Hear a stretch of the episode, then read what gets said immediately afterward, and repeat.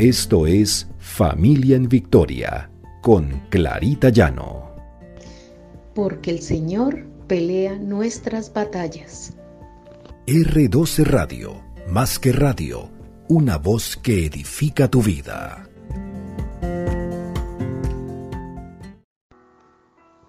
Buenos días, el Señor nos bendiga. El Señor nos guía como padres para enseñarle a nuestros hijos la obediencia. Este es nuestro devocional Familia en Victoria, porque el Señor pelea nuestras batallas. En Deuteronomio 30:20 dice, un pequeño paso de obediencia es un paso gigantesco hacia la bendición. El Señor promete bendecirnos si caminamos en obediencia. Estamos en la serie de cómo ser aquellos padres conforme al corazón de Dios, cómo deben ser nuestras actitudes con nuestros hijos para guiarlos. Y vamos a hacer varias, varios capítulos de, sobre la obediencia. Y vamos a basarnos en el libro de cómo hacer felices a tus hijos escrito por el matrimonio cristiano Guillermo y Milagros Aguayo. Nosotros generalmente exigimos obediencia. El Señor nos exige obediencia. Pero ¿por qué obediencia? Porque es que los principios de Dios están basados en la obediencia en obedecer sus mandamientos, obedecer sus preceptos para que haya un orden. Igualmente los padres debemos enseñarle obediencia a nuestros hijos como una manera de guiarlos en la vida para que hagan lo correcto. El doctor Edwin Louis Cole decía, que la obediencia es el método de protección de Dios para tu vida. Imagínense, un método de protección para la vida. Y eso es lo que hace el Señor en su palabra. Guiarnos todos los días para que tengamos esa protección. Es como tener un niño en brazos, cantarle, orar, ganar su afecto y que ellos se sientan seguros, pero que ellos entiendan por qué deben obedecer. Primero, que comprendan que deben honrar a los padres, que es un mandamiento que debe ser constante a lo largo de la vida de un hijo. En los primeros años los hijos, cuando están pequeños, honran a los padres y esto lo hacen de corazón porque sienten ese amor y esa protección de los padres. Un niño de dos años no posee el razonamiento moral para entender.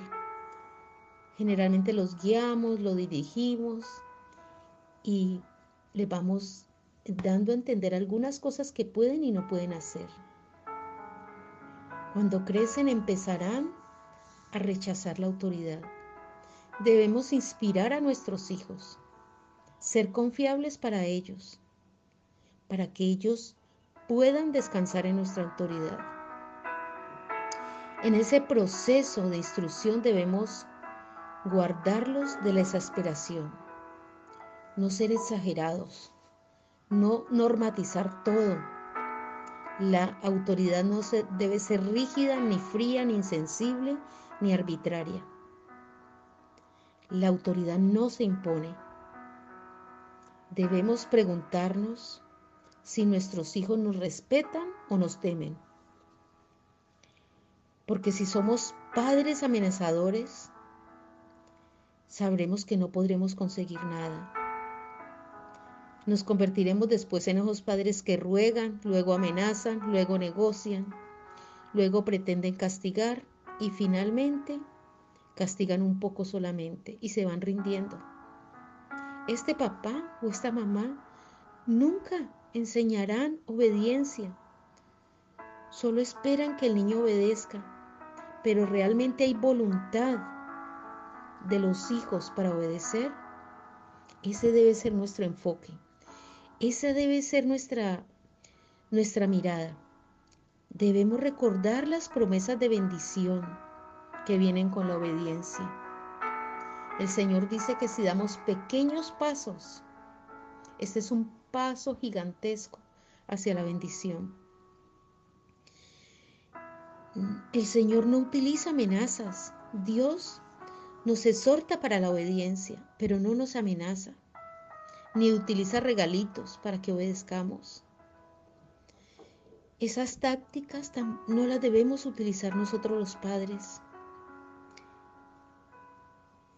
Nosotros debemos obedecer por tener conciencia de lo que estamos haciendo, para ganar el control de nuestra vida, para saber y para entender que la obediencia es un paso a que tengamos mejores relaciones, a que las cosas funcionen como deben ser. No debemos enseñar a obedecer por soborno. Y no debemos eh, ofrecerle cosas a nuestros hijos para que obedezcan. Si somos esos padres que siempre estamos pretendiendo enseñar a través del soborno o de la amenaza, pues continuamente estaremos equivocados y no vamos por el camino correcto estaremos destruyendo cualquier progreso hacia la obediencia, hacia esa obediencia que el Señor nos enseña a través de su palabra. No aceptemos de nuestros hijos obediencia medias, tampoco aceptemos niveles aceptables de obediencia. Aceptemos obediencia total a lo que los padres decimos, ya que si nuestros hijos encuentran un mínimo de resquicio en el cual somos tolerantes, créame, que esos hijos eh, utilizarán esa tolerancia para negociar en los momentos de conflicto. Y ya tienen ellos una carta ganadora. No seamos tampoco demasiado compasivos. Debes saber que el mal uso de la compasión no es buena podemos caer en el error de mostrarles un Dios permisivo y Dios no es permisivo. El padre que se muestra demasiado tolerante y el niño que crece con este sentido equivocado de justicia, donde no se trata el pecado, donde lo incorrecto se vuelve correcto, no crecerá con la idea correcta de lo que es la obediencia. Y esa compasión se convierte en la primera consecuencia de desobediencia. Y el niño no tendrá razones para obedecer.